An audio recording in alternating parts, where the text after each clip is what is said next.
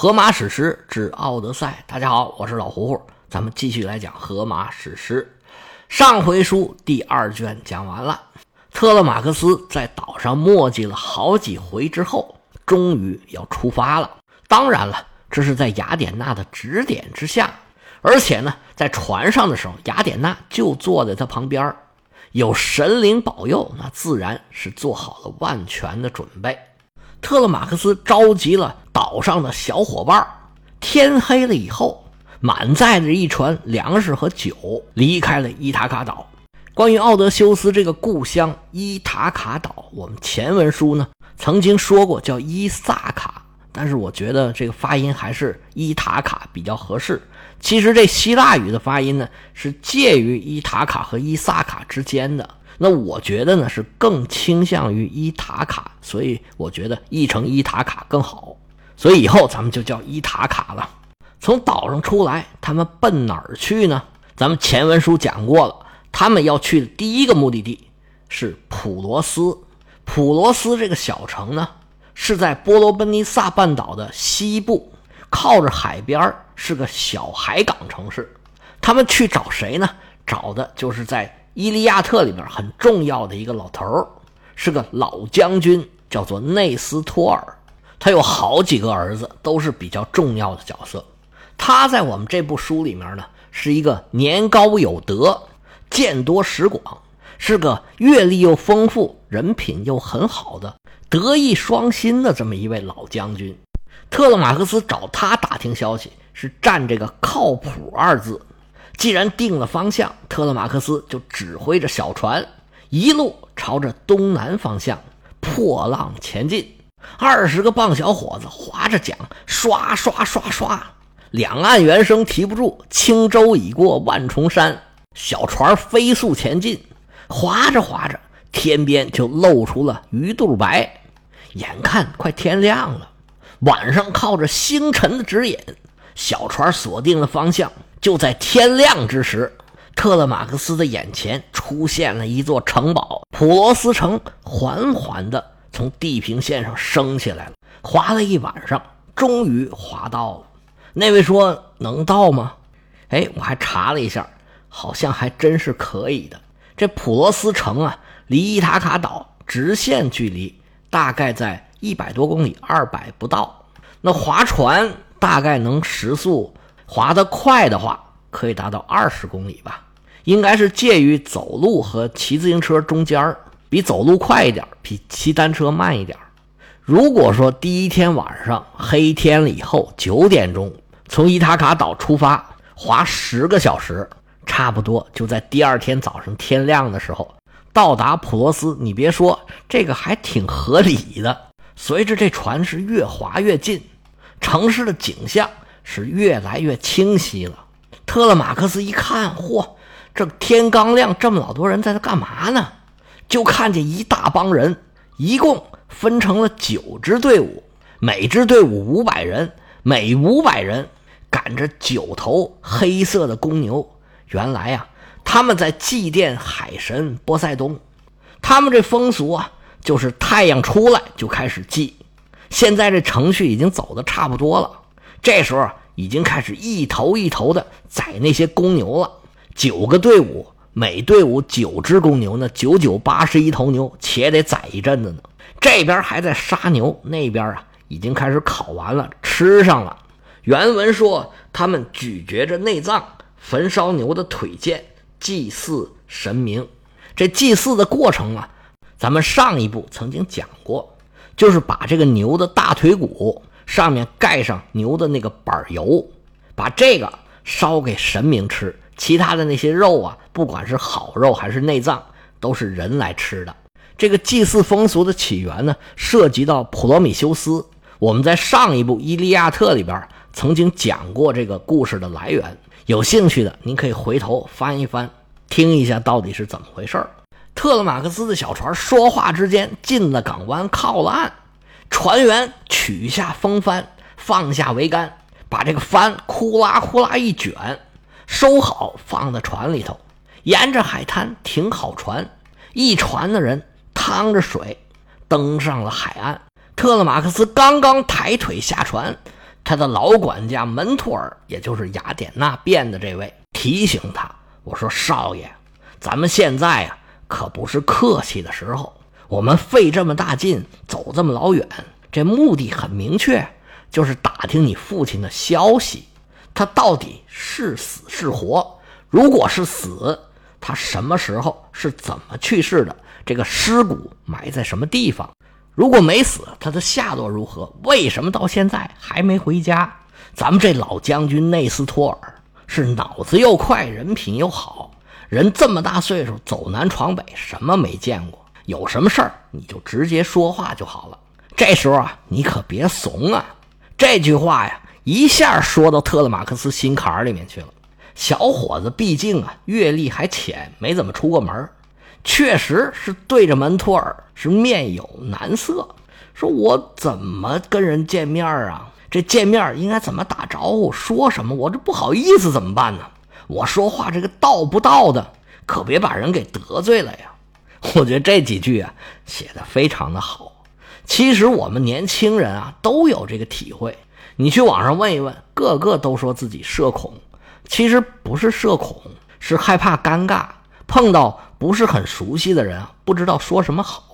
哪怕像老胡胡这样的，每天嘚不嘚嘚不嘚说这么老多话的人，其实我年轻的时候，我觉得自己口才也还可以。但是我同样觉得自己年轻的时候会所谓的社恐，就是碰到不是很熟悉的人说不出话来。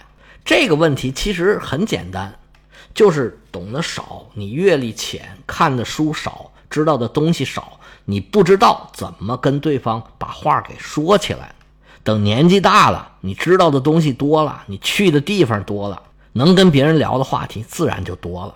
所以年轻人，其实你不是社恐，其实你就是懂得少。你要是社恐，你跟你朋友你怎么不恐呢？你跟你朋友就不是社交吗？真正的社恐是跟什么人他都恐。而不是有的恐，有的不恐，你就光跟陌生人恐，那就不是社恐。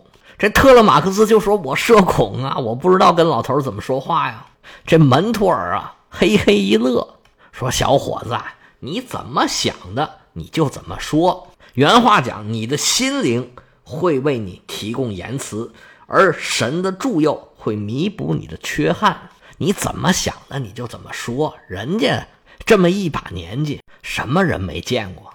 别害怕，只要你把头开了，你叫几声好听的，对方自然会打开话题，不会尴尬的。你别害怕。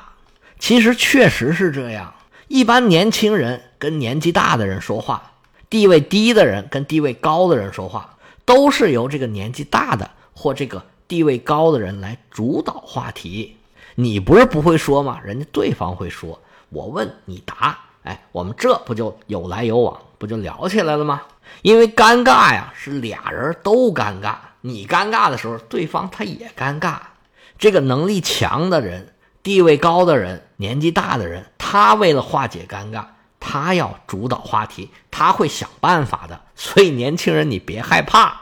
所以去领导家里面拍马屁、去送礼的时候，去领导办公室跟领导啊交心谈话。你别在意，没关系，只要你去了，领导愿意见你就没问题，就是没事这事儿就成了。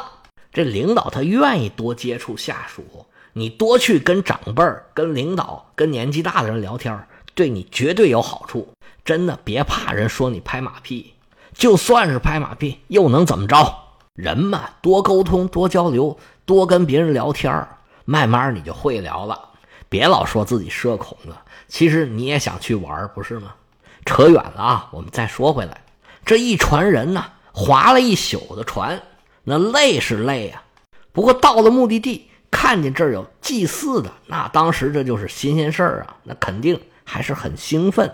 既然是找内斯托尔的人，内斯托尔正在那儿待着呢，那雅典娜就带着这一群人，特勒马克思紧跟在他后边，呼隆呼隆就朝着内斯托尔就过去了。老头刚刚主持完祭祀，左手端着酒杯，右手拿着烤串正在那撸呢。周围的人忙前忙后，有的杀牛，有的切肉，有的烤串有的在那吃呢。一看来了一群人，一个老头带着一帮年轻人，手里也没拿武器，看来是没有什么恶意，看起来风尘仆仆，虽然很累，但是很兴奋的样子，看起来不像坏人。于是内斯托尔带上几个儿子站起身形迎了过来。先上来的这位叫裴西斯特拉托斯，是内斯托尔的儿子，握住雅典娜和特勒马克斯的手，把两位啊请到了奈斯托尔老爷子的身边。地上已经铺好了羊毛，旁边还坐着内斯托尔的另外一个儿子，叫斯拉苏莫德斯。这位呢，在《伊利亚特》里面曾经出现过。内斯托尔还有一个更重要的儿子，叫安提洛克斯，在《伊利亚特》里面有很大的戏份不过后来呢，还是在攻城的过程中战死了，没能跟父亲一起回家，现在自然也就不在了。不过已经过去快十年了，现在内斯托尔早已经过去那个劲儿，生活已经正常了。现在正在带着全城的人欢欢喜喜的祭祀神灵呢。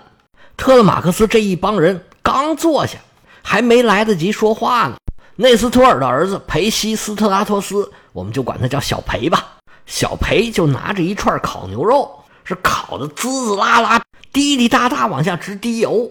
然后吨吨吨拿一个金杯倒满了红葡萄酒，递给了雅典娜变化的门托尔，说：“尊贵的客人，咱们来的早不如来的巧。你看你们来的正赶上我们盛大的庆典，咱们先别说别的，来拿上这杯酒，先去祭奠一下，祷告一下。然后就是你旁边这位小哥，我们凡人总需要点神灵的保佑。”雅典娜答应一声，也不推辞，拿起酒杯，歘啦，把红酒洒在了地上。这就是祭奠波塞冬，然后口中念念有词。原文写：“听听我的启颂，环绕大地的波塞冬，不要吝惜你的赐予，实现我们的希求，我们的告愿。首先，请把光荣赐给奈斯托尔和他的儿子，然后。”再给出慷慨的回报给所有的普洛斯人，回报他们隆重的祭献，答应让特勒马克斯和我返回故里，完成此项使命。为了他，我们乘坐乌黑的海船来到这边。祷告完毕，把酒杯递给了特勒马克斯。小伙子照方抓药，把这话呀又说了一遍，然后再开始吃喝。大家正这吃着呢，老爷子内斯托尔说话了，说：“您各位吃也吃了，祷告也祷告了，喝也喝痛快了，我还没请教您各位仙乡何处？姓甚名谁？芳龄几何？可曾婚配？”哎，不不不，没有后面这两句，意思就是说你们是谁呀？你们划着船过来是做生意的，还是出海抢劫的呢？特勒马克思还没反应过来，雅典娜在旁边一捅他腰眼你说话呀！”啊啊啊啊啊！老伯，这个老人家，哎呀，对您呢，我是早有耳闻。您大名鼎鼎，全希腊人谁人不知，谁人不晓啊？您到特洛伊远征，早已经美名远扬，是我们希腊人的骄傲。回头看了一眼雅典娜，你看没有？我也会捧。特勒马克斯接着说。说小侄我呀，名叫特勒马克思。我不知道您听没听我父亲说过我。老人家捋着胡子说：“嗯，好像有点印象。”你接着说。特勒马克思说：“我们这次来呀，当然是从我家里面来。我家您知道啊，就在伊塔卡岛，离这儿啊不到二百公里。那老胡胡人家已经查过了，来这儿求见于您，我们就是为了一点私事儿。”哦哦哦哦哦哦！你说，没准您都已经猜到了。我父亲呢是这么多年一直没回来，现在啊谣言四起，说什么的都有，但是谁也没有一个准信儿。我听说当时我父亲呢跟您在特洛伊城下是并肩战斗，仗打赢了，各自用自己的方法回到了希腊。那能回的都回了。回不了的也都回不了的，唯有是我的父亲，活不见人，死不见尸。而且谁也不知道他到底在什么地方，到底是被人杀在大陆上了，还是死在海上了呢？原文里面说呀，还是亡命大海，安菲特里特的浪尖儿。这安菲特里特是谁呢？说来呀，还真有点东西。波塞冬不是海王吗？这安菲特里特呀是海后。他比较有意思的是呢，不同版本的神话里面，这安菲特里特呀，他的父母都不一样。在赫西俄德的神谱里边，她是涅柔斯和多里斯的女儿，那就跟阿基里斯的母亲特提斯俩人就是姐妹了。而根据阿波罗多洛斯的版本呢，她是大洋之神俄克阿诺斯和沧海女神泰西斯的女儿。不过还有一些版本说她是阿特拉斯的女儿，那她就是我们开头就提到的那位女神克吕普斯的姐妹了。扯远了啊，我们再说回来。特勒马克思说：“我这次啊登门造访，就是想问一下我父亲到底是怎么死的，他到底死在什么地方？他临死之前到底有怎么样的经历？没关系，您尽管照实了说。我呀已经是大小伙子了，您别怕我受不了。我现在就想知道个实情。另外呢，我父亲曾经说过什么话？”做过什么事儿？他还有什么遗愿？麻烦您呢，一五一十的跟我说一下。不过毕竟过去这么多年了，您仔细想想，没关系啊，我在这等着。他这一番话呀，把内斯托尔的思绪又勾起来了。说：“哎，小伙子，你要不说呀，这事儿啊，我都快忘了。当年我们在特洛伊城下呀，不夸张的说，可以说是历尽磨难呢。”用宋丹丹的话，那叫想当年看今朝，我此起彼伏啊！我们开始坐着船，跟着阿基里斯是一路杀一路抢啊，最后好不容易到了普里阿摩斯他们家，就是特洛伊城的城下。现在我们最英勇的将军就一个一个的都倒在那儿了。大埃阿斯死的是不明不白，阿基里斯死的是威武雄壮。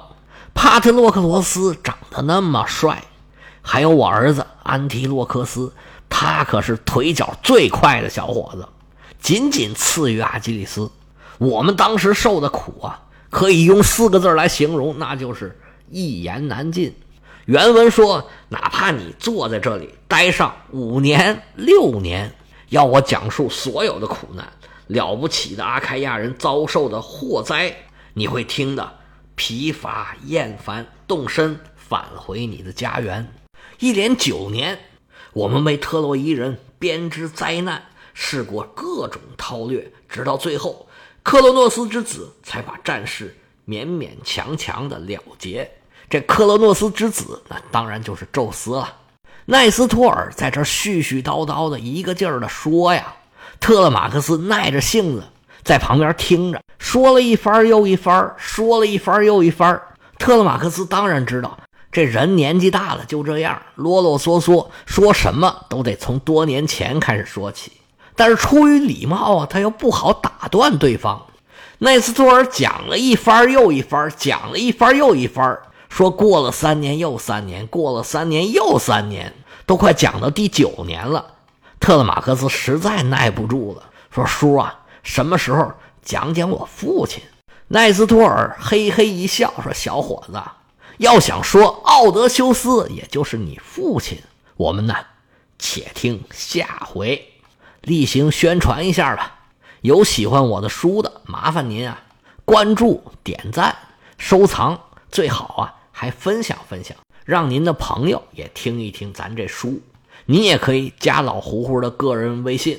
”，lao 老，hu 胡，hu 胡 y y l s 老胡胡的全拼，业余历史的简拼，咱们下次再见。